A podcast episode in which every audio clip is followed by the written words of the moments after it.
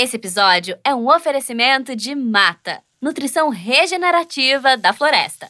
Uma seleção de 15 superfoods do bioma amazônico que nutrem o corpo e a mente.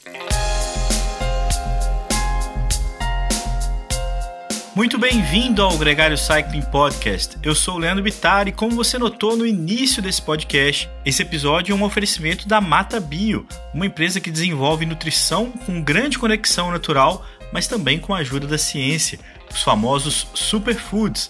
Esse é o nosso tema principal aqui hoje.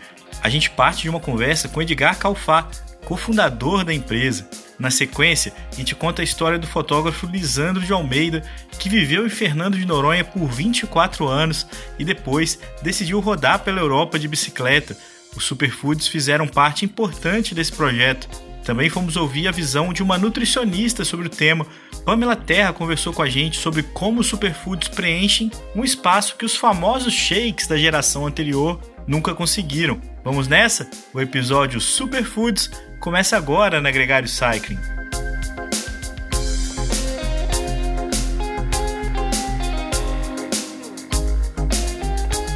O Gregário Cycling Podcast é apresentado por Ciclorotas SP CCR, um projeto feito por ciclistas para ciclistas. Jungle e Ultra Coffee, a combinação que eleva sua performance.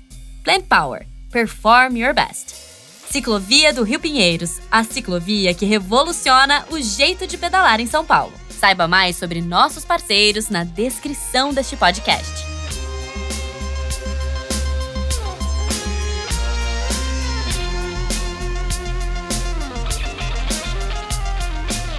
Ouvinte Gregário, eu sou Álvaro Pacheco, estou aqui com o Nicolas Sessler para a gente conversar com Edgar Calfá. Edgar Calfá tem uma trajetória muito interessante porque foi buscar conhecimento é, internacional, fazendo um curso em Stanford, inclusive questionando as verdades absolutas de donos do saber e trouxe esse saber enriquecido para olhar para a nossa floresta amazônica aqui do lado e como resultado disso um startup, um empreendimento de um produto chamado Mata. É um pó com a composição de 15 alimentos, mas a gente vai conversar sobre isso e descobrir mais desse detalhe. Edgar, bem-vindo ao Gregário, prazer estar com você aqui. Obrigado, Álvaro. Obrigado, Nicolas. Prazer é meu ser convidado pelo, pelo Gregário, um podcast de, porra, de, com esse nível de seriedade e de credibilidade. Para mim é um prazer estar com vocês aqui. Valeu. Para começar a rodar no Pelote Gregário, tem uma pergunta clichê aqui que a gente sempre faz. Quem é o Edgar em 200 caracteres? Eu não sei bem quantos são 200 caracteres. Edgar é hoje um empreendedor em série, posso dizer. Estou na minha terceira empresa é, do segmento alimento, da, da, alimentação, que é a minha paixão. Pai do Theo, marido da Thaís, um apaixonado por saúde e bem-estar. E dentro disso, apaixonado também por vinho, chocolate e café.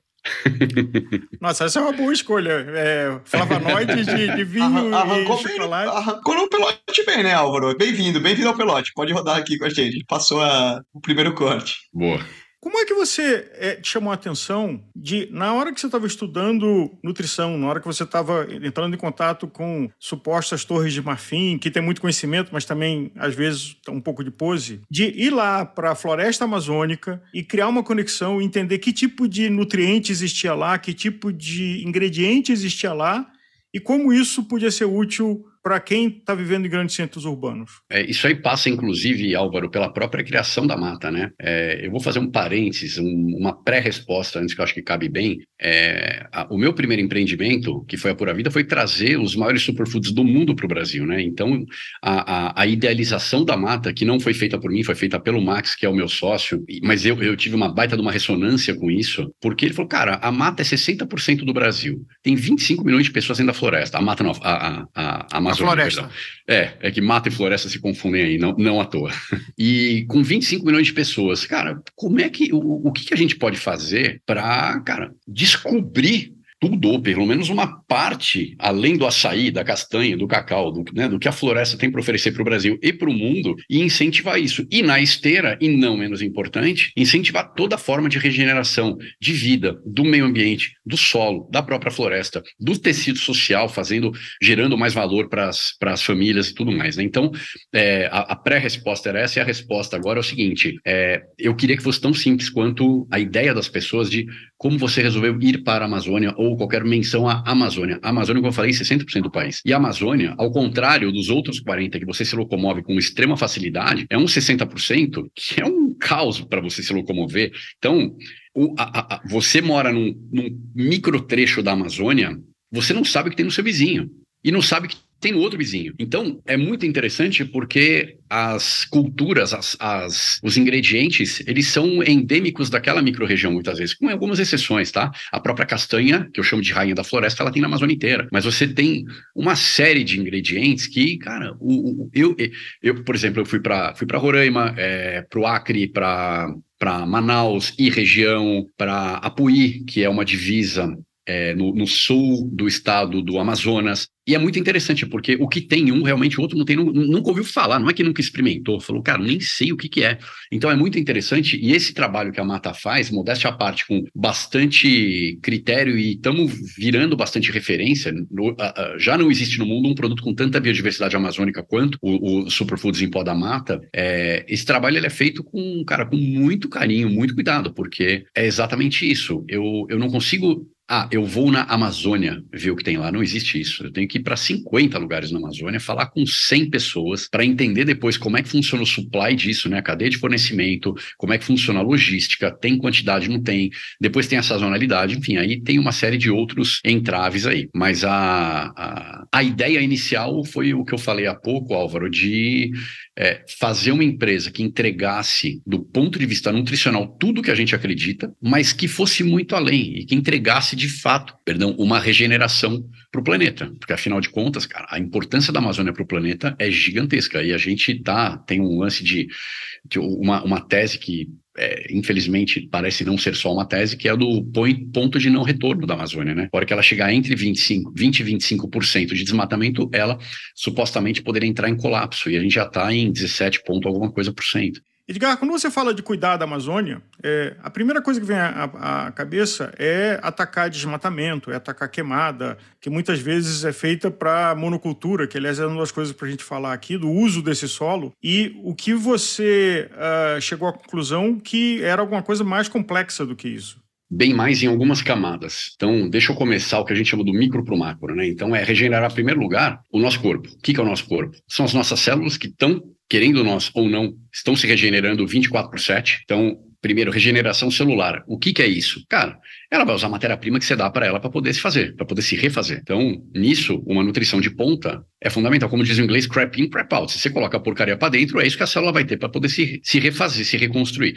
Depois, ainda falando do, do, que a gente chama de nosso microbioma, que é o nosso, nosso corpo é do umbigo para dentro, regenerar os nossos micro-organismos. E para isso, a gente precisa de alimentação rica, biodiversa, sem veneno, etc. Então, a gente também entrega isso. E agora, o que a gente chama do umbigo para fora, que você tangenciou alguns temas, é sim o solo da floresta, quando você regenera, e por que, que a gente regenera o solo da floresta? Também é importante deixar esse conceito bem claro. Quando alguém toma um produto como mata, mas não só, tem outras empresas, Cocô, a Viva Regenera, Ama. Quando alguém consome produtos de empresas que estão ligadas, que estão preocupadas com o bioma que for, que for não precisa ser a Amazônia necessariamente, ele está gerando novas áreas de plantio para que aquele supply seja feito. Então existe uma regeneração direta de áreas reflorestadas para que a gente consiga entregar essa regeneração em floresta. Depois tem uma regeneração do tecido social, como os grupos extrativistas. Então, a castanha, de novo, é um, o maior exemplo de extrativismo. O que, que é o extrativismo? Não é aquela, aquela plantação, ainda que sistemas agroflorestais são várias culturas numa área só, mas o extrativismo, que é o que, que, é o que gera a, o reflorestamento. O extrativismo são as árvores que estão na floresta e que, por uma razão ou por outra, no caso da castanha, pelo tempo que ela leva para dar o fruto e depois pela altura e dificuldade que seria para colher, etc., então espera-se cair. Simplesmente espera-se cair. Então, você tem as comunidades que têm o direito de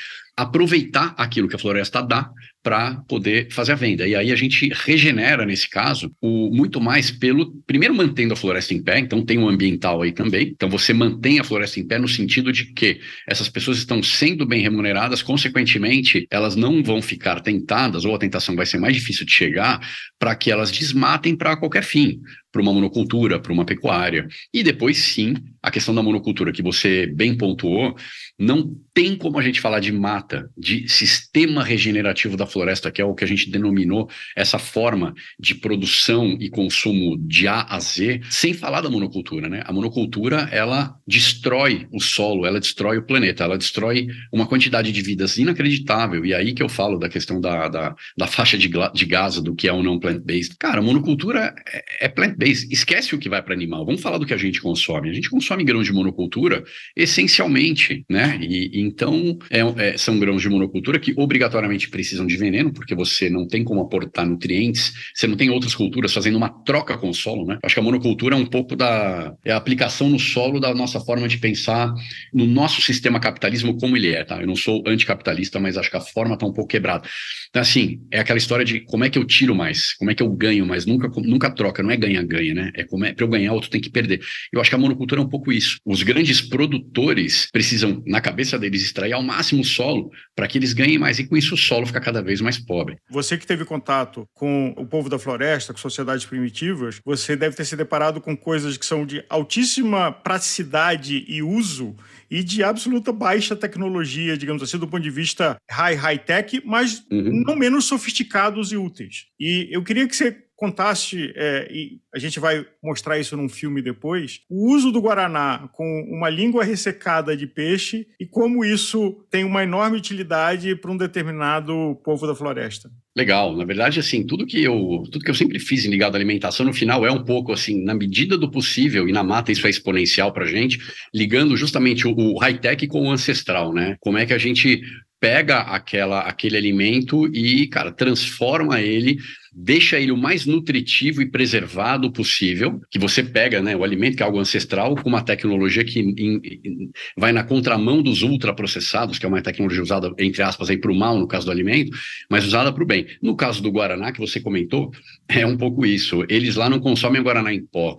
É, via de regra, principalmente os indígenas, mas não só, eles transformam o Guaraná numa barra, num bastão, eles chamam de pão. É, então passa por um processo de defumação, de compactação e vira um bastão tão duro quanto uma pedra. E eles usam isso ao longo de anos, num negócio praticamente, praticamente não estraga. E eles ralam isso na língua seca do pirarucu. O pirarucu é um dos maiores peixes da Amazônia. Ele tem uma língua que é uma lixa, literalmente, e eles ralam isso e levam para qualquer lugar. Então eles têm, cara, dá para colocar no, no bolso uma quantidade de guaraná ali para o ano, porque é muito, muito compacto. É bem interessante isso. Voltando um pouco para o lado mais industrial, uhum. você descreveu uma série de, de diferentes pontos onde vocês vão buscar os ingredientes do mata e como fazer isso. E utiliza uma série de superfoods que tem cada um com a sua comprovação científica e, e sua, seu benefício teórico por trás. Agora, trazendo para o industrial, como você garante qualidade para industrializar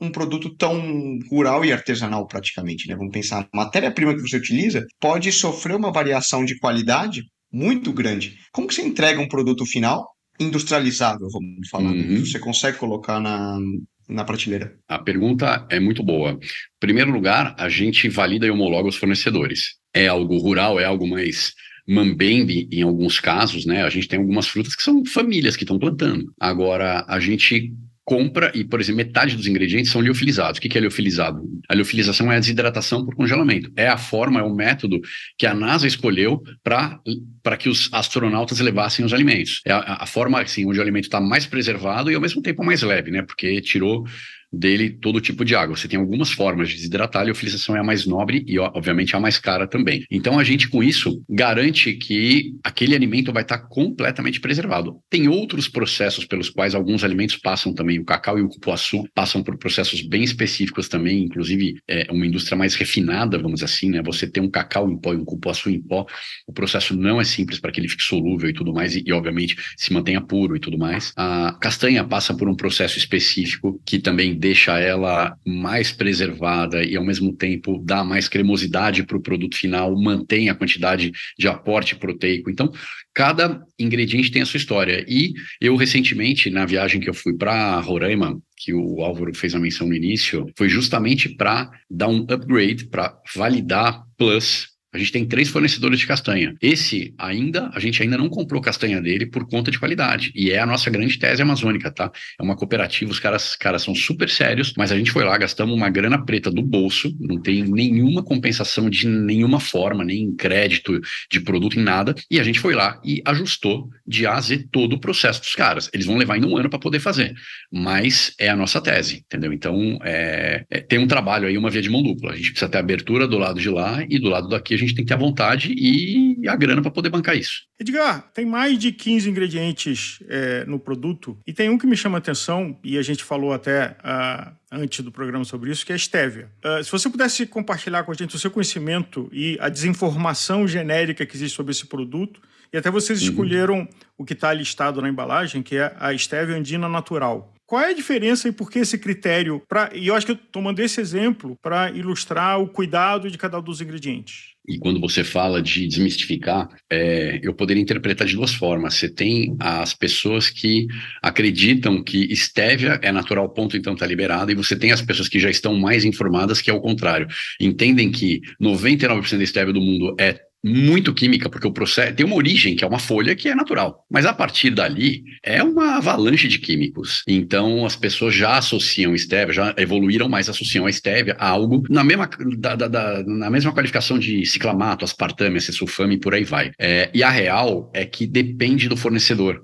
E o nosso fornecedor, é, se vocês me permitirem, não ganho nada deles aqui, nem produto, mas, cara, com a Lorandina é um cara que eu, é uma empresa muito séria que eu faço propaganda feliz da vida, porque eles têm as premissas que a gente aplica na Amazônia, eles aplicam nos Andes. E a estévia deles é plantada, colhida, processada por comunidades locais e passa por processos absolutamente físicos, 100% físicos, não tem nenhuma química em nenhum momento do processo. E o resultado, aplicando isso ao produto, tá? Agora falando mais do que o ingrediente, mas o ingrediente aplicado é que a estévia, no nosso produto, primeiro lugar, ela não dá nenhum retrogosto, porque a pureza de estévia é inacreditável. Ela não dá nenhum retrogosto. Eu desafio alguém a achar retrogosto de estévia. Segundo, ela não ocupa espaço. Um adoçante para deixar o produto com o dulçor que a gente queria, ele ocupar mais ou menos 25% da embalagem. Ou seja, você ia pagar um valor, mas um quarto daquele valor ia ser adoçante, quer dizer, fazendo mal ou não, não ia ser nutrição para você. No caso da stevia, a gente usa 0,2% mais ou menos. Então é nutrição pura, entendeu? Na, na no, no, que sobra da embalagem. Eu não preciso ocupar espaço com adoçante. Adoçante nenhum é nutrição, no máximo ele é zona neutra.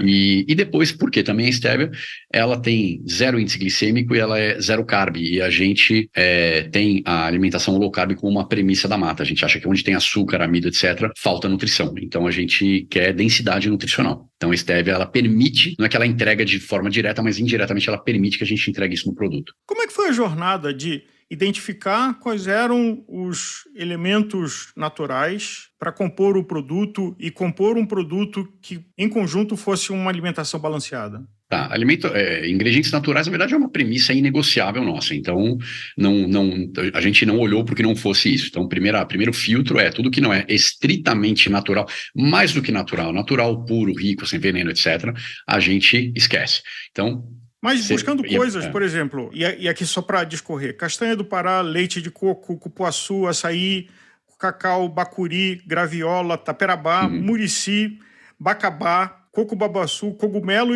yanomani, cumaru, pimenta baniwa, é. extrato de chá verde, stevia andina. Essa combinação não é trivial. Não é que você falou, não, é fácil achar isso. Claro que teve um trabalho de P&D exaustivo aí para a gente entender como é que funcionariam essas combinações. Antes disso, teve a nossa imersão amazônica, né? A gente cavocando e cavocando as micro-regiões da Amazônia atrás de tudo que a gente pudesse descobrir de biodiversidade. Quando a gente fez isso, e não é um trabalho que acabou, obviamente, na verdade está começando, mas a gente pegou aquilo, colocamos tudo numa mesa e falou, bom, agora o que, que pode virar disso. E a gente excluiu alguns, incluiu outros, mudamos quantidades, etc. A gente fez, fez assim, sei lá, centenas de receitas até entender que receita que aportaria tudo que a gente quer. Então, primeiro macros, depois micros, né? E começar, por exemplo, com fibra, com proteína. A gente precisava ter certeza que aquilo lá, que, a, que aquelas premissas nutricionais que a gente estabeleceu para o produto fossem entregues. E depois trabalhar com alguns tetos ali, né? Quer dizer, a gente sabia que a gente tinha batido a cabeça no teto, um exemplo com castanha, porque a gente queria aquela quantidade de proteína. Enfim, então tinha alguns tetos que a gente bateu a cabeça, falar, legal, o resto a gente pode mexer. E aí a gente continuou nesse trabalho fazendo infinitas combinações até chegar no produto que você provou.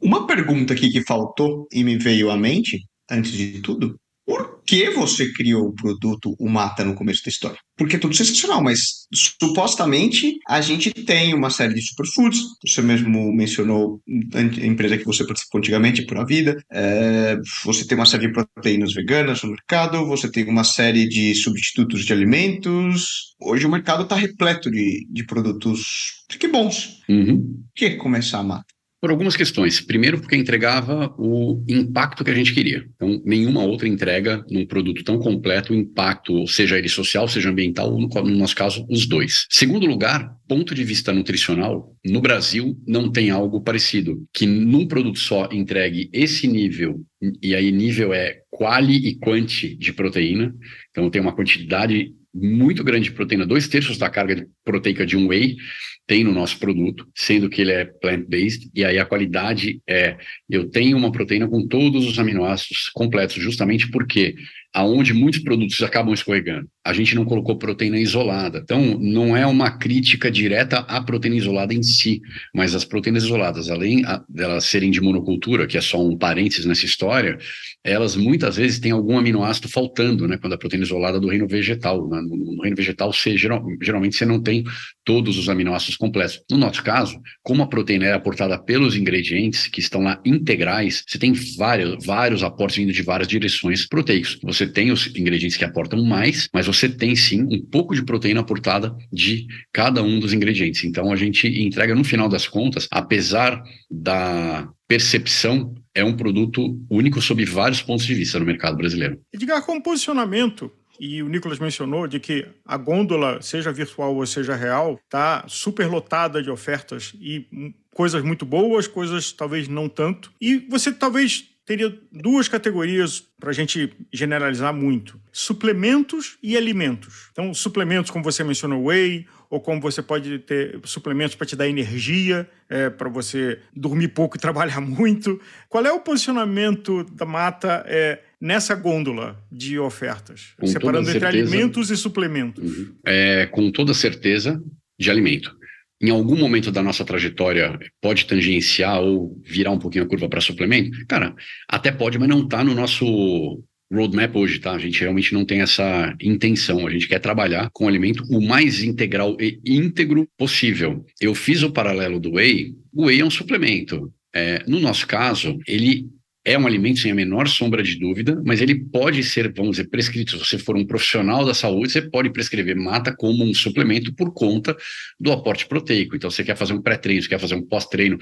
Tem o Lisandro, que vocês chegaram a falar. O Lisandro, por exemplo, ele viajou vários mil quilômetros em três meses, se eu não me engano, na Europa, e a alimentação mãe dele foi mata. Então, assim, ele é, é um esportista de ultra alto rendimento, o cara só fez isso e, e foi com mata. Ele poderia ter feito isso com um suplemento? Poderia, mas olha que interessante. A gente, além do aporte proteico, a gente aporta, na verdade, os outros macros numa composição que a gente acha que é inteligente, mas uma série de micronutrientes também. Então ele estava sendo nutrido em nível celular. Ele estava extremamente bem nutrido. Ele não estava só garantindo um aporte proteico. Você veria um arco de que da sofisticação das sociedades, e aí estão falando de alguns séculos, aceleradamente século XIX e XX, deu menos atenção para a qualidade do alimento, onde se terceirizou até o processo de alimentação, é, desde o cultivo, a colheita ao, ao preparo. Né? Hoje a gente pega uma coisa congelada, bota no micro-ondas e engole isso, para um resgate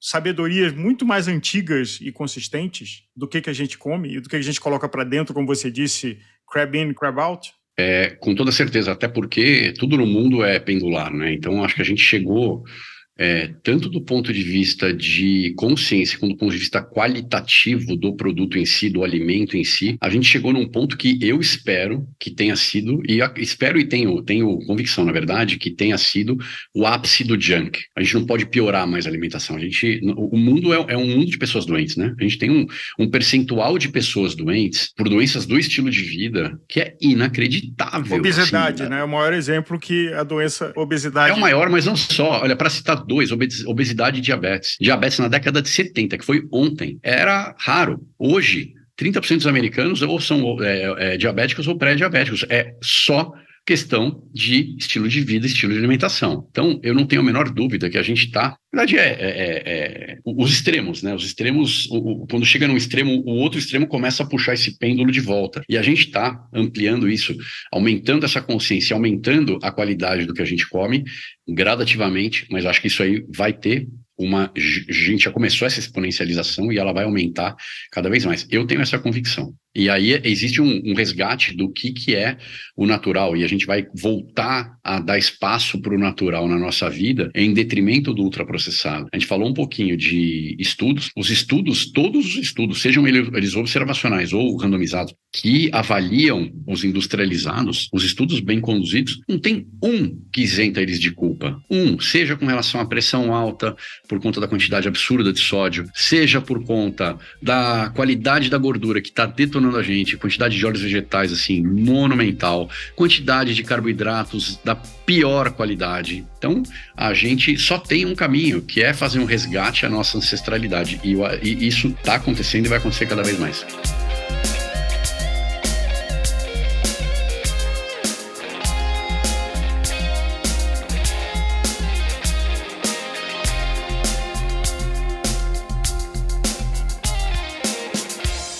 Conheça os produtos Gregário, itens de qualidade com a nossa identidade. A caramanhola preferida do pelotão com a nossa cara. Conheça a Fly Elite, edição especial Gregário. O link está na descrição desse podcast.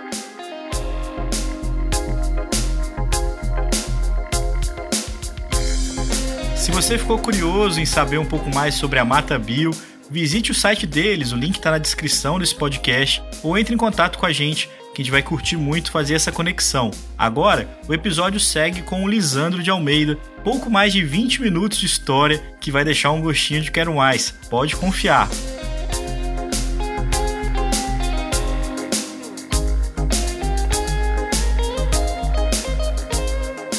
Vamos lá, gente. Bem-vindos mais uma vez ao Gregário Site. Essa semana, em especial, recebemos uma guest de luxo aí. Já faz parte do nosso pelote gregário de muito tempo. Gisele Gasparotto está aqui conosco para falar sobre esse tema do superfoods, do mata, de aventuras e muito mais. Ela que sabe muito bem de aventuras, né? Não falta.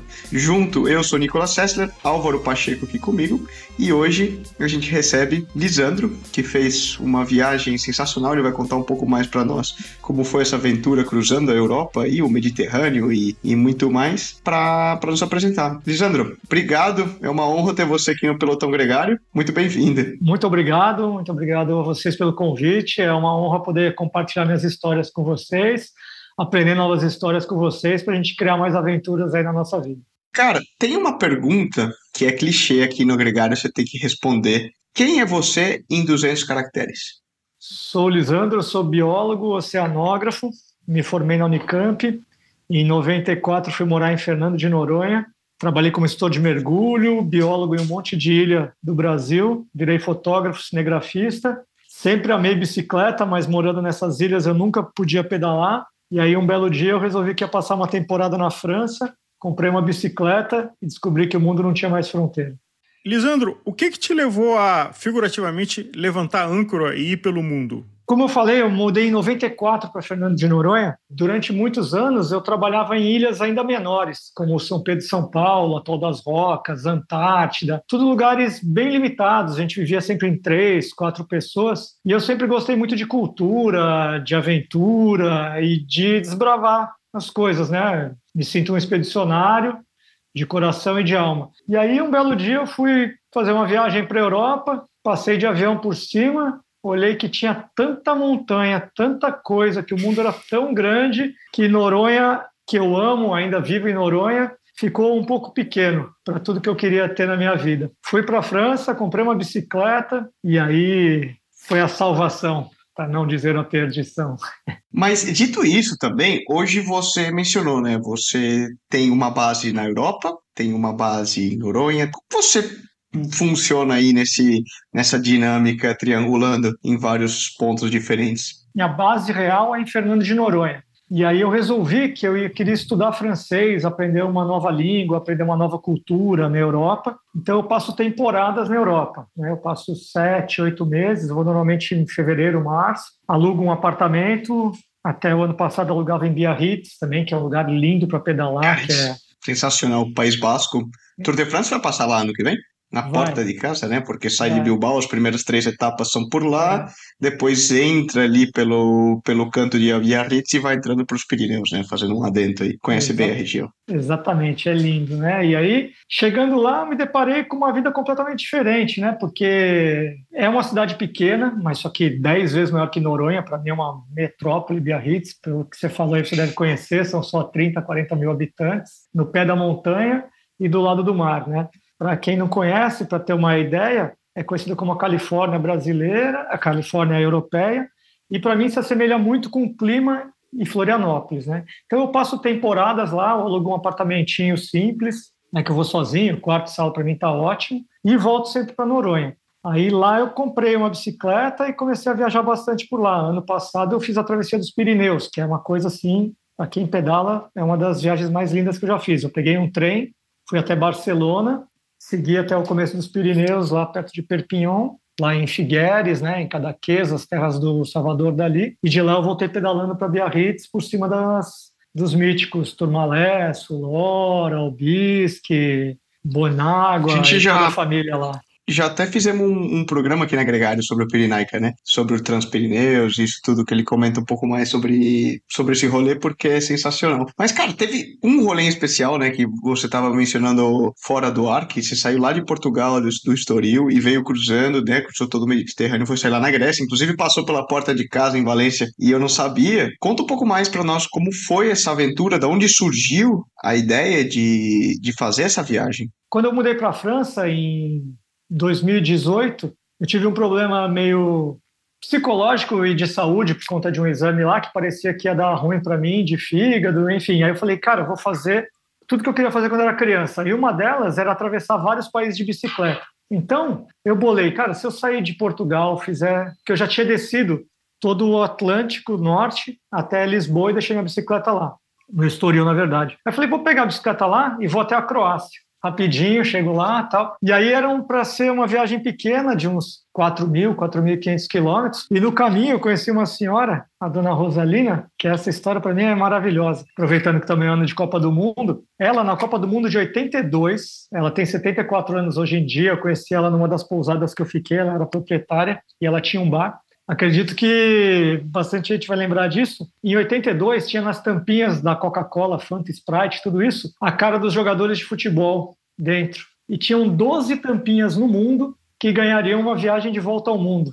Essa dona Rosalina, ela mora em Alcalá de Chiver, não sei se você conhece, de perto de Barcelona, que é uma triangulação com Peníscola, onde foi gravado O Senhor dos Anéis. Ela começou a me contar uma senhora de uma cidade super pequena, de não mais do que mil habitantes, ganhou uma volta ao mundo em 82. Ela me começou a me contar com tanta emoção. Eu vi o olho dela brilhando, o meu brilhava junto. Ela me contando como era o Japão em 82, como era a Califórnia, como era Paris. Ela fez a volta ao mundo com a Fanta. Cada história que ela me contava, eu falava, não, minha viagem vai acabar na Croácia, não pode ser isso, né? Aí fiquei pensando, pensando, falei, vou fazer que nem o Júlio Verne fez. Não vou conseguir dar volta ao mundo em 80 dias, mas vou dar volta à Europa em 80 dias, né? Veja, quando eu cheguei na Croácia, peguei o mapa, sentei e falei, cara, eu tenho que chegar em 80 dias em Biarritz. Estava lá no dia 37, 38. Aí fiquei planejando, planejando, planejando. Aí meu planejamento me dizia para descer até a Grécia. Eu voltei lá da Croácia, desci toda a Itália, fui até a Grécia. No dia, na Grécia eu tinha no dia 7 de julho um ferry que sairia de lá, que poderia me deixar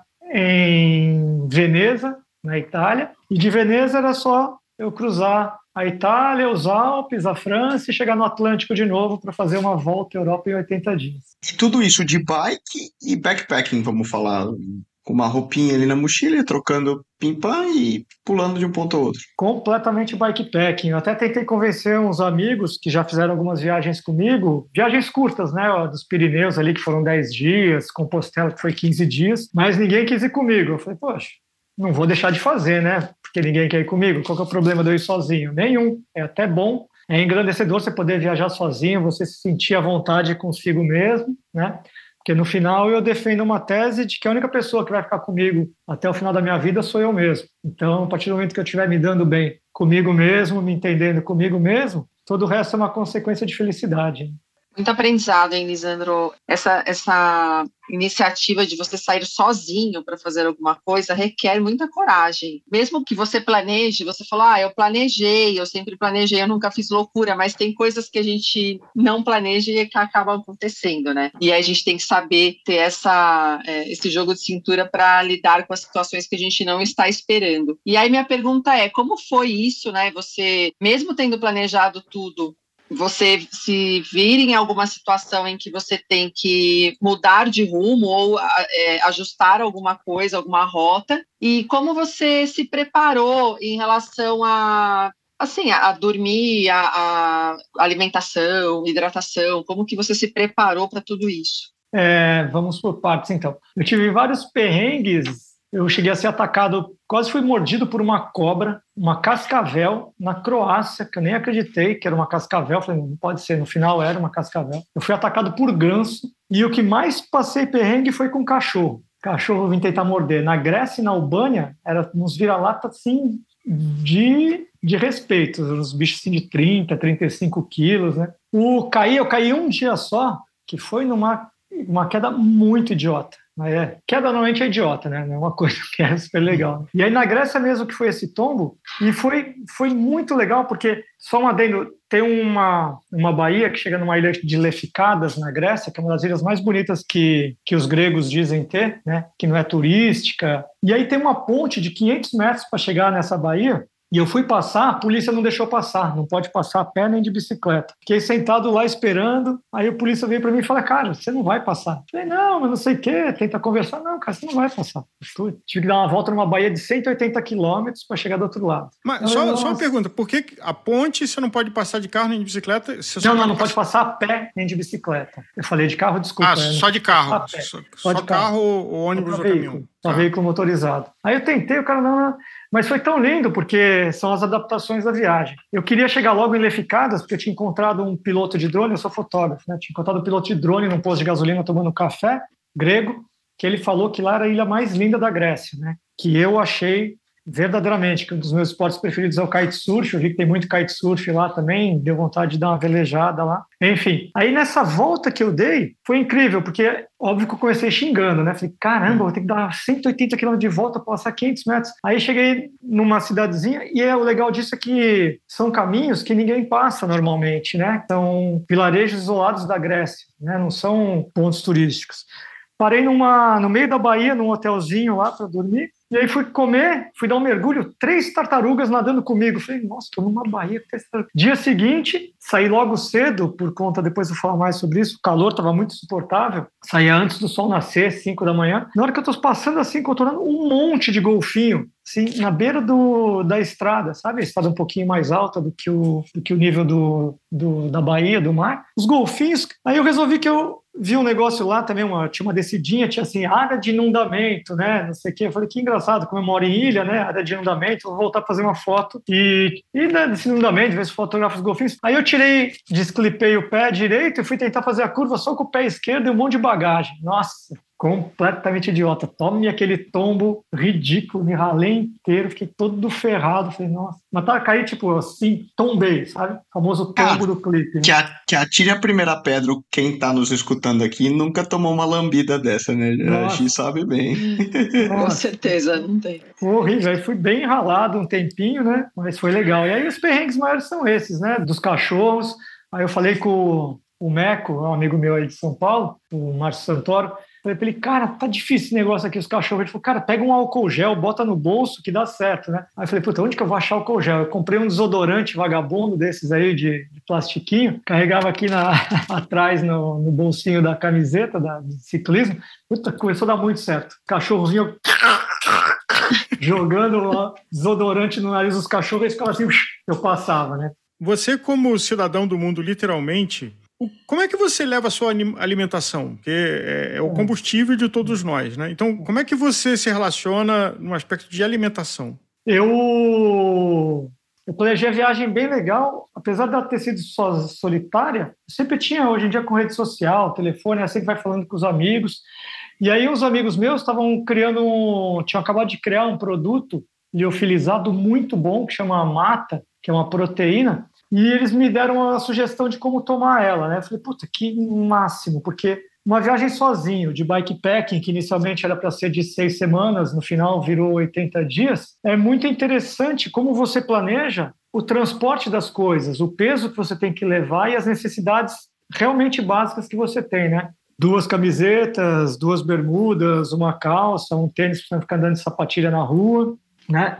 Levei barraca, levei tudo e espaço para comida. Que, que eu faço? Né? Pô, aí me propuseram, me ofereceram esse mata, eu achei demais. Eu levava uma, uma caramanhola de mata, né? Que é proteína que só ela também não era suficiente, mas era muito boa, porque ela é low carb, né? Então, para a gente que está pedalando longas distâncias, o carboidrato é muito essencial. Então, eu completava essa proteína que é, eu, eu mesmo adorei, que você, tipo, na hora do almoço, se você vai parar num lugar e almoçar, comer um.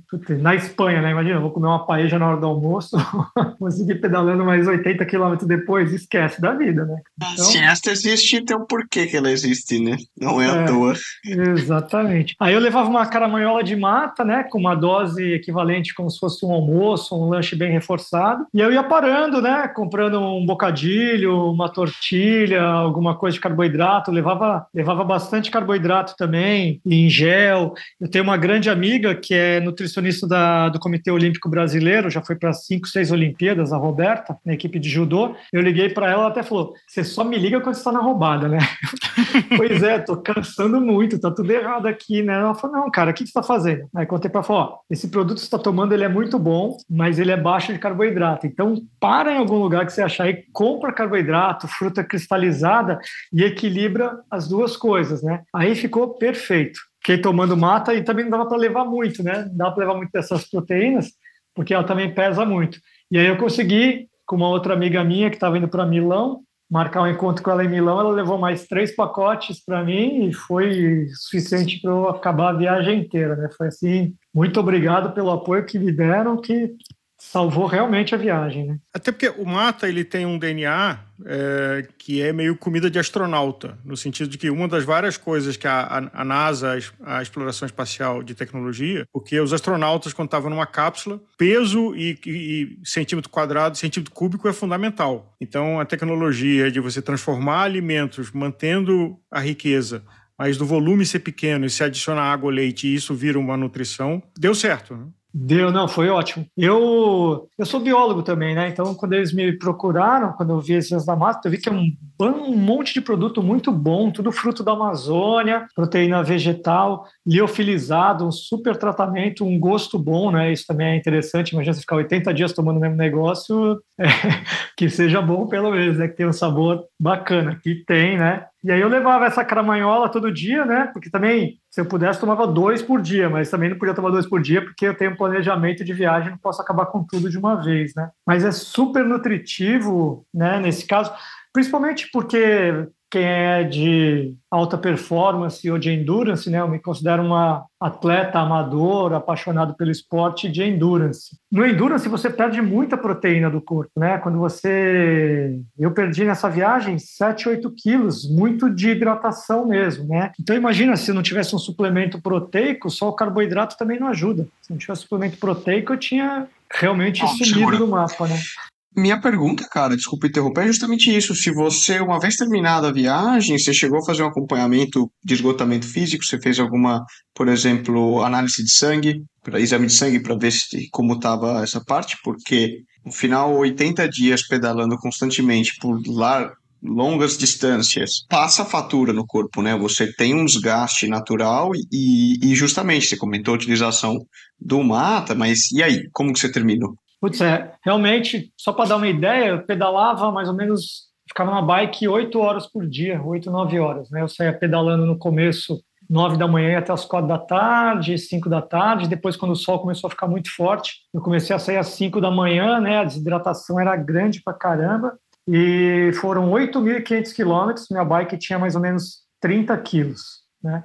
Peguei os Alpes julianos, peguei os Alpes franceses, peguei os Alpes italianos, peguei o, o lado de lá do Adriático. Teve uma altimetria, eu adoro montanha, teve uma altimetria considerável, né? Então é um desgaste bem forte. Quando eu cheguei de volta, eu fui procurar uma dermatologista e fui fazer os exames de sangue, né? Eu estava bem cansado, obviamente, né? Que uma coisa sobre o cansaço, só um adendo, é bem interessante que quando eu cheguei na Grécia, era o que o dia 63, 64. Quando eu voltei para Veneza, era o dia 65, né? Então faltavam ainda 15 dias, 16 dias para chegar em casa e o corpo se entregou. Falei, Nossa, cara, minha cabeça tem que ser mais forte que meu corpo. Sabe quando você fala, cheguei?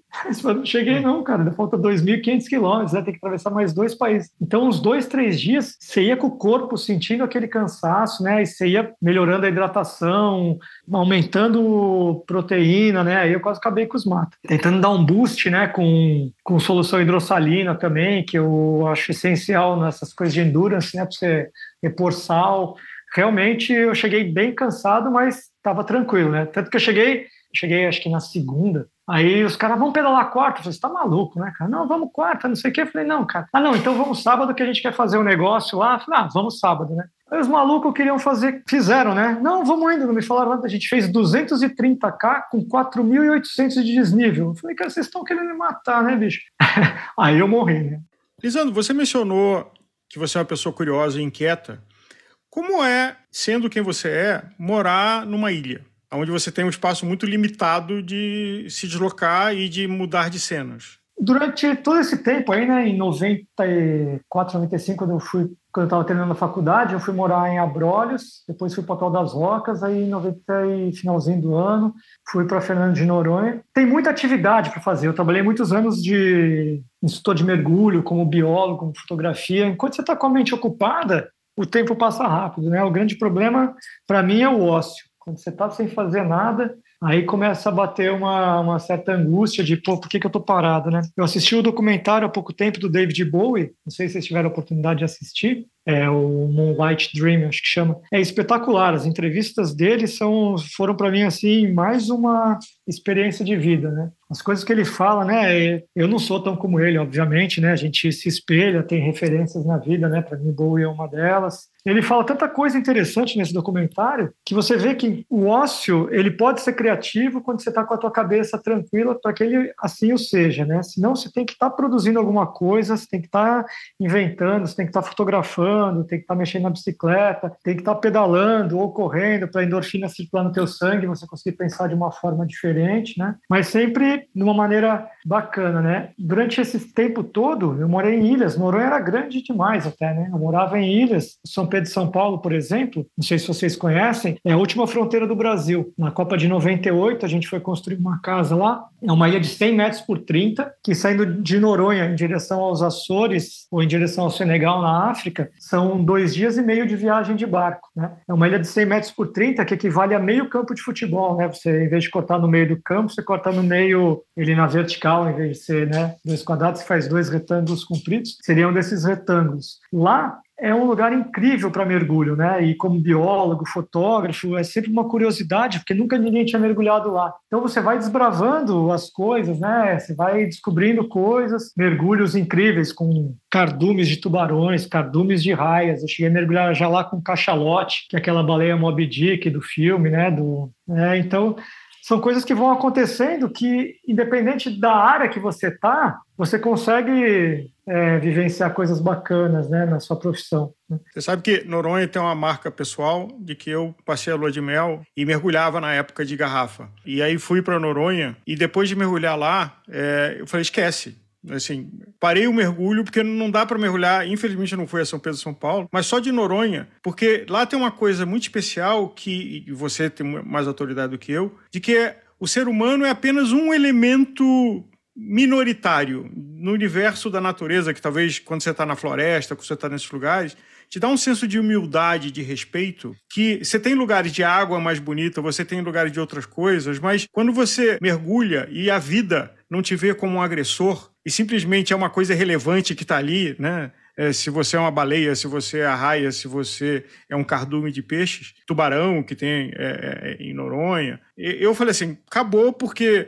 eu vendi tudo que eu tinha de equipamento. Quando eu quiser mergulhar de novo, vou chegar em um lugar, vou alugar mas não acho que eu vou superar isso. Adorei esse comentário aí. Putz, é, eu compartilho 100% do que você falou aí. Quando eu saí de Noronha, Noronha por ser ilha, né, não tem muita altitude, eu resolvi também que eu queria começar a escalar montanha. E eu achava fácil, isso aí eu até aconselho vocês, esportistas, se um dia puder fazer uma montanha de que seja seus 5, 6 mil metros de altitude, é uma lição de vida que você não acredita. Eu achei que eu estava bem fisicamente, né? Fui dois anos atrás, falei mergulho, eu lembrei que eu fui atrás dos tubarões martelo lá em Galápagos. Aí eu fui subir o Cotopaxi, que é um vulcão que tem no Equador. Cheguei lá, achei, não, tá tudo bem. Não, tô, pedalei agora, acabei de fazer o caminho de Santiago de Compostela de bicicleta, tal, tal, tal, sabe? Quando você tá se achando tranquilo, você está pleno ali, não, tá bom, tá bom, tá bom, não estou me achando maior que, que eu sou, mas também, não, dá para fazer. Cara, quando eu cheguei em... O excesso de confiança, né, Lisandro? É, é. Cheguei lá, em, fiz as aclimatações, cheguei lá em 5,200, é um negócio impressionante, o ar acabou, sumiu tudo, a cabeça funcionando, eu dava dois passos, cara, não consigo andar, não consigo andar. Voltei para baixo da montanha, para três e pouco, fiquei dois dias ali descansando, descansando, tomando água para caramba. Dois dias depois eu fui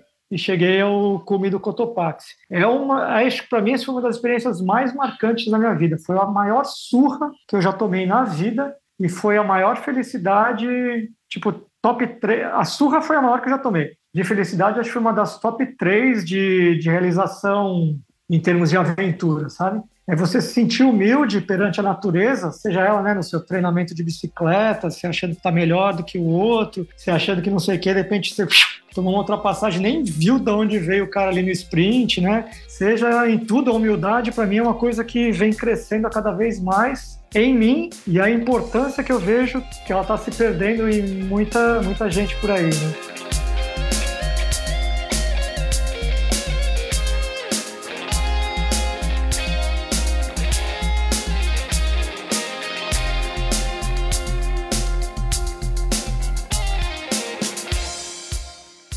Da experiência prática para sua mesa. O que a nutricionista Pamela Terra acha dos superalimentos em pó? Ela fala sobre isso e muito mais nesse bloco sobre comida de verdade.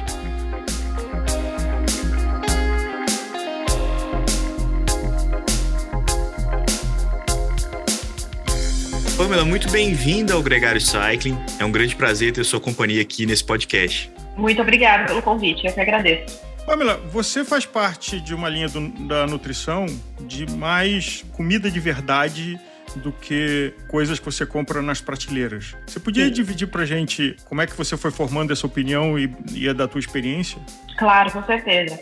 Infelizmente, o curso de nutrição ele está bem arcaico e muitos dos estudos científicos são patrocinados pela indústria. Então a gente tem uma ilusão de que essa comida empacotada é superior à comida de verdade, porque a indústria quer vender. Então, a gente sai da faculdade, eu me formei em 2006, a gente sai da faculdade um pouco cru, né? E querendo, com muito mais aquele conhecimento de contar calorias para fazer uma dieta para emagrecimento, do que tentar resolver a saúde daquela pessoa e o emagrecimento uma consequência. E aí, com, estudando um pouco fora da caixa, nas especializações, principalmente na especialização de nutrição funcional, que foi uma das especializações que eu fiz, aí a coisa começou a fazer sentido. Fica muito mais claro, né? A gente pensar que a gente deveria comer o mais próximo do que os nossos ancestrais comiam, afinal, a gente está aqui hoje às custas dessa alimentação minimamente processada, dessa alimentação mais natural, que me traz nutrientes que eu preciso, não só micronutrientes, vitaminas e minerais, me traz água, me traz bons carboidratos, boas proteínas, boas gorduras. Então a gente tem uma quantidade de nutrientes completa nessa alimentação que a natureza oferece, frutas, legumes, verduras etc. E o mínimo possível dos alimentos processados e embalados. É isso que realmente vai garantir uma boa saúde e vai me ajudar na prevenção de doenças, longevidade e etc e tal. Mas, Pamela, não é curioso quando você fala que a indústria que, que induziu, né, que fomentou esse mercado, é, você com a presença de consultório, né, de, de, com pacientes, com pessoas que, que consultam com você, também não tem uma demanda do público de querer ter algo que faça a diferença? Assim, ele não conseguiu fazer a dieta é, vamos dizer assim, equilibrada, muitas vezes por é, uma dificuldade de, de, comer verduras, legumes, ou comer comida mais saudável, gosta né, das comidas mais é, pesadas. E aí ele busca nesses produtos uma esperança segurança, assim, acho que não, não casa a indústria com uma demanda de uma população que já é, deslizou na dieta? Casa, por isso que eu falei que não é de todo ruim, porque na verdade a indústria veio aí para tentar deixar a vida um pouco mais gostosa e prática, e eu concordo plenamente de que você é, investir ali 100% numa alimentação natural, você tem que ter uma organização e um tempo para preparar, para higienizar, para comprar esses produtos e ainda contar com um desperdício muito maior que às vezes não é viável no dia de hoje. Então, existem sim no mercado algumas facilidades, algumas coisas mais práticas, saudáveis, mas aí é que entra aí talvez o trabalho do nutricionista de ensinar a buscar por esses produtos e tentar mostrar que a base o que, que, eu falo a base? O seu dia a dia, sua rotina, sua vida, ela deve ser, ela deve ser composta por esses alimentos mais naturais. E colocar esse, esse quesinho aí da indústria em momentos pontuais, para facilitar uma rotina, para facilitar um dia a dia, para compor, às vezes, com coisas que você não está achando ou coisas que você não gosta. Não é todo mundo que tem o paladar mais apurado para essa alimentação mais natural. Às vezes a pessoa tem um paladar um pouco diferente, que quer coisas mais palatáveis. Então, tem sim um plus, mas o problema é que às vezes as pessoas se perdem. Que, que te chamou a atenção é, no mata? O mata é um alimento com algum processamento, não é algo que você colhe ali na horta. Mas, é, dito isso, chamou a atenção num congresso que você foi algum tempo atrás, esse produto. Por que, que ele te chamou a atenção? Pelo grau de pureza. Eu tive a oportunidade de conhecer o Edgar pessoalmente há alguns anos atrás e, pro, e provar outros produtos que ele havia desenvolvido antes da mata. E eu senti o grau de pureza da pesquisa, de ir atrás de produtos realmente diferenciados e fazer uma combinação de alimentos, de nutrientes, que quando você vê a composição nutricional, você tem praticamente tudo que precisa num lanche, por exemplo, ou até mesmo numa refeição. E o sabor, me chamou muita atenção no sabor, porque eu, às vezes, para você deixar algo muito funcional, muito bom, pensando em tabela nutricional e em ingredientes, às vezes você tem que colocar alguns aditivos não tão interessantes ou adoçantes não tão interessantes para deixar aquilo gostoso. E aí o que me chamou a atenção foi a palatabilidade, porque é um produto muito gostoso, que faz às vezes de uma refeição menor, quando a gente precisa, já que tem uma oferta de nutrientes muito bacana, e a qualidade, o grau de pureza. Então eles estudaram muito para isso, para chegar nesse produto de alta qualidade e poder compilar tudo e fazer um shake gostoso. Para o nosso ouvinte, como é que você define pureza e como é que o nosso ouvinte pode identificar um alimento que tem um grau de pureza maior na sua composição? E estamos falando dos alimentos que você compra com algum tipo de conveniência de processamento, como é o caso do Mata, versus um outro produto. Eh, como é que o ouvinte leigo pode escolher melhor e entender melhor a pureza do, dos elementos que estão nesse, nesse alimento? Então, geralmente, esses produtos é só o alimento liofilizado, por exemplo o cacau, né, que é um, um dos alimentos que está presente ali. Ele tem uma origem lá da, da, da Amazônia, da Bahia, enfim, tem a sua origem preservada. É um alimento desidratado, liofilizado, não tem outros processamentos químicos para a gente ter aquele alimento em pó, usa um processamento mais físico para manter ao máximo as suas características. Geralmente você vai conhecer aqueles alimentos na lista de ingredientes, então é um cacau, é um cupuaçu, é um, um, um leite de coco, são coisas que você sabe o que é, não tem aditivos ou nomes mirabolantes ou às vezes uma lista de ingredientes de coisas que você nunca ouviu falar. Então isso começa a determinar um pouco a qualidade, né, o grau de qualidade desses produtos. Eu sempre ensino os meus pacientes, até mesmo amigos, etc., a ler o rótulo. Não leia a tabela nutricional, leia a lista de ingredientes. Aí você vai se familiarizar com aqueles alimentos e ver se aquilo realmente é bom ou não. Era exatamente isso que eu ia te perguntar. Todo rótulo, todo produto tem ali a lista das coisas que, que compõem aquele pacote, né? Vamos dizer assim. E ali é uma ordem, é uma escala de, de volume, né? O que vem mais, o que tem mais naquele pacote vem primeiro, e, e tem Exatamente. as palavras difíceis que você falou, que são as coisas que não são tão naturais assim, né? Que são aditivos, são, uhum. são interferências naquele produto, e quanto menos, melhor, né? Exatamente, quanto menos, quanto menos aditivos, aliás, se não tiver nenhum aditivo, dependendo até do, do invase, né? Da, das técnicas de embalagem, às vezes não precisa de aditivo nenhum. Quanto menos ingredientes ou menos aditivos, melhor. E nessa lista de ingredientes é uma ordem decrescente, é do maior para o menor. Aí a gente consegue perceber o nível de qualidade quando o primeiro ingrediente é um alimento muito bom, por exemplo. Sim. Ao contrário, às vezes a gente pega shakes no supermercado, na farmácia, né? Essas coisas mais prontas, às vezes você vai ler o primeiro ingrediente é açúcar. O segundo ingrediente é um óleo. O terceiro ingrediente é uma nomenclatura de açúcar disfarçado, por exemplo. Então, aí, além dos outros aditivos, que são palavras que ah, talvez a gente nunca tenha ouvido, né? O público leigo nunca tenha visto. Então, eu sempre falo, se preocupe mais com a lista de ingredientes, com o número de aditivos, do que com a tabela, que me diz só informações nutricionais. Ô Pamela, você já tem um feedback é, até mesmo comparativo entre esses suplementos, né, esses alimentos em pó, já com essa tecnologia como a Mata tem utilizado, comparando com os exemplos anteriores, até do seu, dos seus pacientes, assim, de como que eles recebiam antes a ideia de usar um shake é, e como eles recebem isso hoje? É, agora a gente tem um pouco de, ao longo dos anos, né, você vai trabalhando atendendo ao público, a gente tinha, eu tinha aqui no consultório, é, pessoas querendo usar shakes. Sim, eu imagino. Para emagrecer. É, isso é muito, né? Ah, então, troca minha refeição por shake porque eu quero perder peso. Só que a gente não tinha coisas de tanta qualidade assim no mercado e geralmente eram esses shakes mais cheios de açúcar.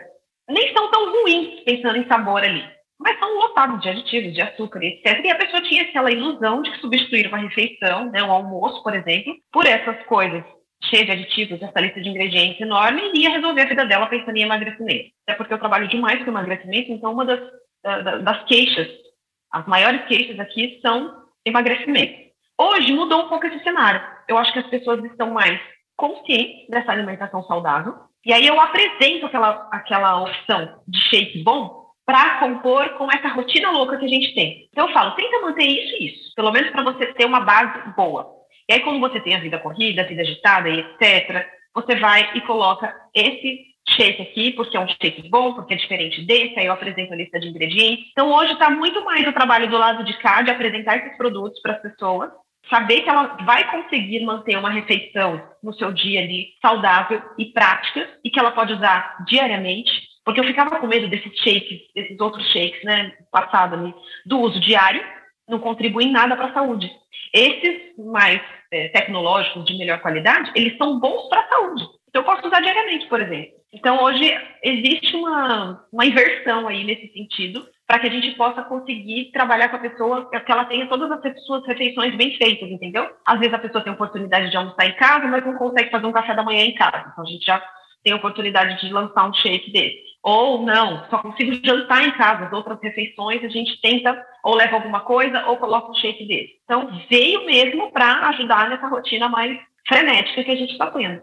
Tem uma polêmica no segmento de shake, que é grandes marcas prometem uh, milagres e, e, até entregam, às vezes, milagres de curto prazo de perder peso. E, e, é engraçado porque você tem uma contraposição. A indústria alimentar nos estimula a coisas do prazer imediato, que quase sempre não levam a dieta saudável a ganhar peso, e a indústria da saúde. Então, o paciente vai ao supermercado e escorrega na, na, mensagem da indústria alimentar. E aí vai para o paciente da saúde e fala, mas eu preciso resolver tudo isso e fica nessa gangorra. No meio do Sim. caminho, essa indústria de shake e algumas empresas grandes e até bastante polêmicas criaram essa promessa de milagre. O que, que você vê da geração que já aconteceu, dessa geração que está chegando e a mata é um desses produtos, de ser um shake diferente? Então, a geração que já aconteceu, coitado, é triste porque sofreram muito com os malefícios disso depois, reganharam peso, falando de emagrecimento especificamente, fizeram um protocolo ali de shakes,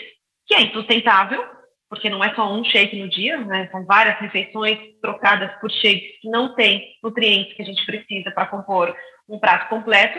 E aí, depois, quando essa pessoa abandona o uso de shake, obviamente ela tem um rebote no ganho de peso.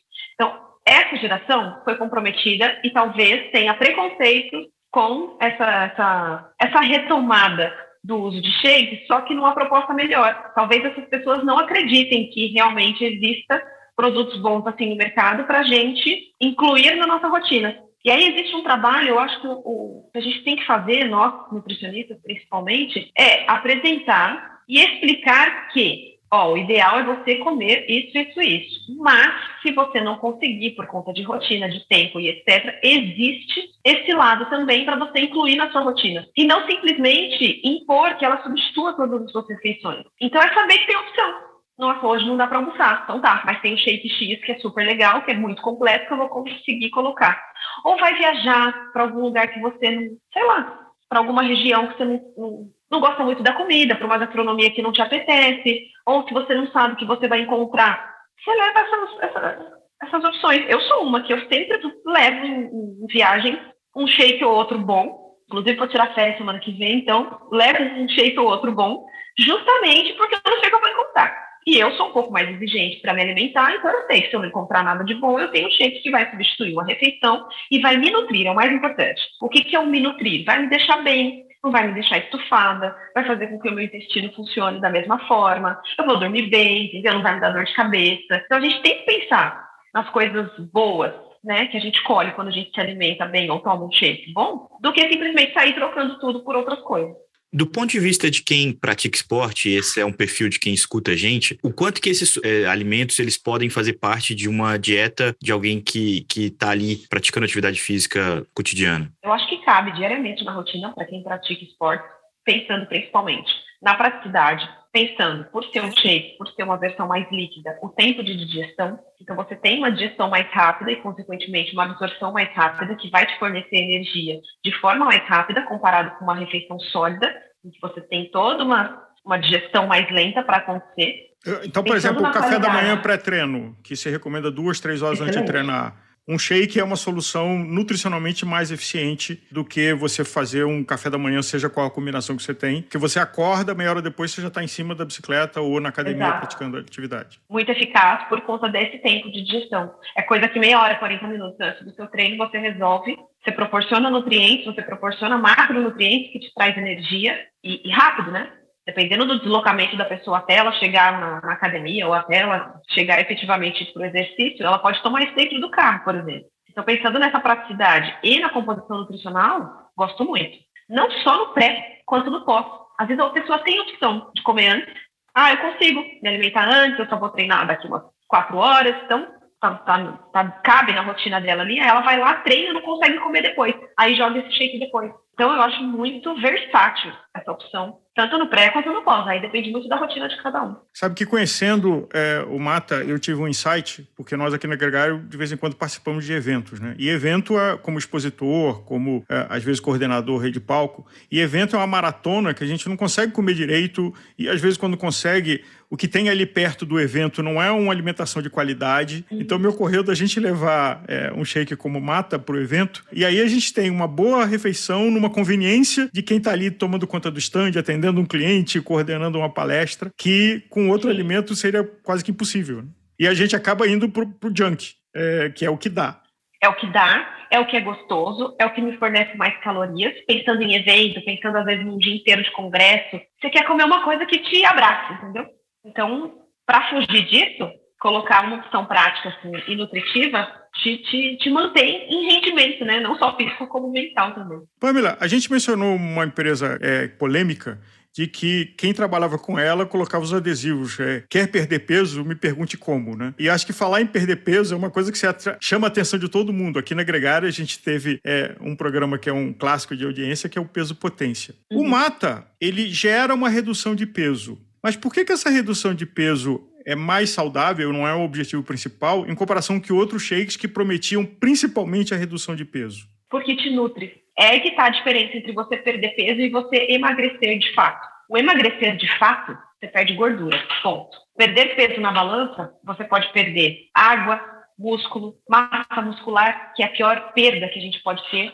Então, esses shakes que não são nutritivos, que não me fornecem aminoácidos essenciais, que não me fornecem uma quantidade significativa ali de vitaminas e outros nutrientes, é como se fosse uma caloria vazia, né, para o meu organismo. Então, você acaba é, comprometendo outros tecidos ao invés da gordura. Então, é muito mais interessante você se nutrir às custas de uma caloria mais baixa, ou até mesmo de uma média caloria, porque a gente sabe que o emagrecimento se dá pelo contexto, e o seu corpo usar desses nutrientes e você realmente perder apenas a gordura e não perder outros tecidos, ou somente água e etc e tal.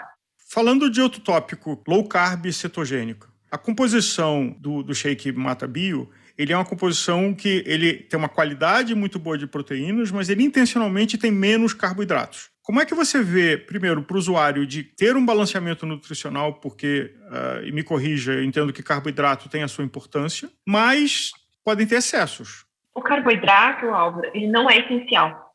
Por quê?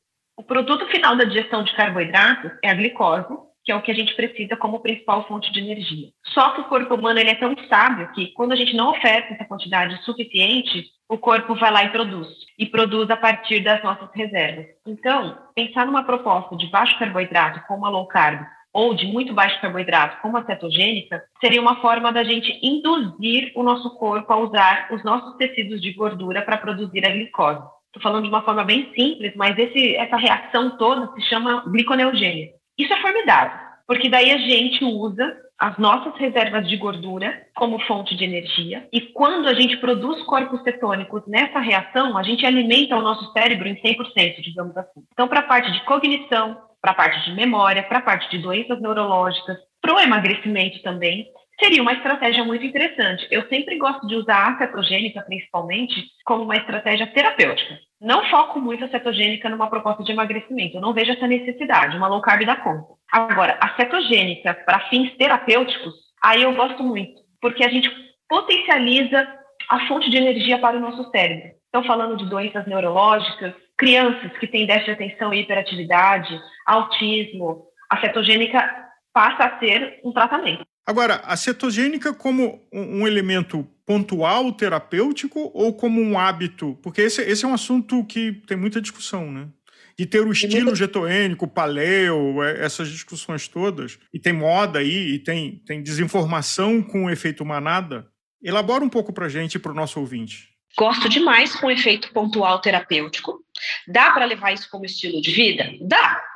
Tem gente que, que gosta. A experiência que eu tenho em consultório sempre foi uso em pontual. Até, até atletas. Alguns atletas gostam da cetogênica por conta do foco, da concentração, daquilo que ela proporciona pensando em rendimento. E tem gente aí, a gente tem que ver as particularidades. Tem pessoas que metabolizam muito bem gorduras. Então, você coloca a pessoa numa low carb, numa cetogênica, ela deslancha. Tem gente que precisa do carboidrato. Aí você coloca uma pessoa numa low carb, numa cetogênica, a pessoa fica sem energia nenhuma. Até esse metabolismo responder essa nova forma de, de, de energia, né, que, ela, que deve ser usada, a pessoa sofre. Então, a gente tem que avaliar a individualidade de cada um. Dá para viver sim? Dá, desde que a gente é, equilibre bem essa proteína e essa gordura e esse ajuste fino do carboidrato. E para uso terapêutico, aí é pontual. Ô, Pamela, a gente está chegando ao final do ano e não só o verão, mas que ainda não, que ainda não deu as caras de fato, né? Mas uh, se aproxima, a gente espera, mas também um momento de muitas promessas de ano novo. Imagino que é um momento até rico é, de procura no seu consultório, muitas pessoas fazendo planos para o ano que vem, inclusive. Quais são os pontos básico, se a gente pudesse deixar uma mensagem aqui para quem, quem quer ter uma alimentação mais saudável é, a partir do próximo ano, depois das festas de Natal, é, que você compartilharia a partir do princípio de que eles também devem procurar um nutricionista. Mas é fora isso, quais são os, os pontos básicos de uma, de uma boa alimentação? Eu falaria o seguinte: procure já, não espere as festas no final de ano até porque a gente está né, no final do ano, mas ainda tem muitos dias para acabar o ano, e pensando em festas, são quatro refeições diferentes, né? Uma ceia de Natal, almoço de Natal, uma ceia de Réveillon, almoço de Réveillon, com uma semana de intervalo. Então, essas permissões, essas festas, esses eventos, ou qualquer outra coisa que nos leve a comer diferente, eles vão existir, independente da época do ano. Então, eu quero, eu gostaria que as pessoas tivessem em mente que é possível começar hoje, é é preciso se organizar e se posicionar diante desses alimentos mais embalados e ultraprocessados e comer o mínimo disso. Priorizar uma alimentação mais natural. Aprender a respeitar um pouco a fome. Às vezes a gente come o famoso comer de, de três em três horas. Isso funciona para algumas pessoas, para uma minoria. Tem gente que não tem essa disponibilidade. A maioria das pessoas não tem fome para isso. Então, você se organizar para tentar fazer as refeições mais em casa, ou mesmo que seja em restaurantes, priorizar uma alimentação mais natural, né? Livre de produtos processados, frituras, muitos doces, guloseimas, né? Coisas embaladas, sucos concentrados de caixinha, refrigerantes, etc. É o famoso desembale menos e descasque mais. E o mais importante, Leandro, que eu vejo, se permitiu, fugiu, comeu uma tranqueira, ótimo. Volte imediatamente na sua rotina saudável após essa permissão. Então, é muito mais importante o que você faz depois da permissão do que a permissão. Ah, vou comer uma pizza hoje à noite lotada de queijo. Tudo bem, amanhã o dia continua igualzinho, como se nada tivesse acontecido. Ah, eu vou comer tudo o que eu quero na ceia de Natal. tudo bem, no outro dia a vida continua igual, como se nada tivesse acontecido. E assim, você, quando você se dá conta disso, você acaba tendo refeições de mais qualidade presente na sua rotina, as permissões passam a ser eventuais e nem tão especiais assim, que as pessoas têm a falsa ilusão de que não pode se permitir, e aí chega no momento de uma refeição diferenciada, ela come tudo que ela, que ela vê pela frente, gera um gatilho de compulsão, e só retoma na segunda-feira. Ah, na segunda-feira eu faço de novo. Então, talvez essa restrição severa não seja o melhor caminho. Para não gerar esses gatilhos de compulsão e para que a pessoa, na hora que ela se permitir, demore muito a retomar. Então, ó, respeite a fome, descasque mais, desembale menos, permita-se e volte. Eu acho que é o, o caminho para o equilíbrio.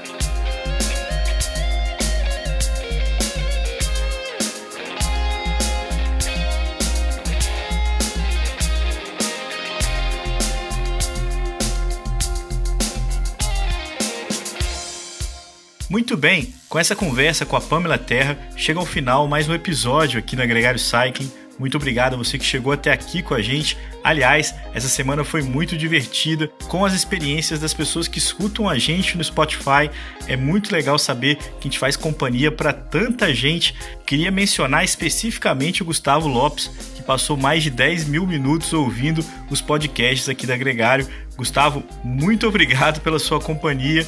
E muito obrigado à companhia de todo mundo que escuta a gente. É para isso que a gente faz o podcast, é para dividir essas experiências com vocês e lembrar que a gente sempre tem muito mais conteúdo preparado para você. Essa semana a gente publicou uma entrevista com a Yolanda Neff, a campeã olímpica do mountain bike, com o Vinícius Rangel, nosso brasileiro no World Tour. E ó, eu não posso dar muito spoiler não, mas vem muito mais coisa legal por aí até o final desse ano. Um grande abraço para você e até a próxima.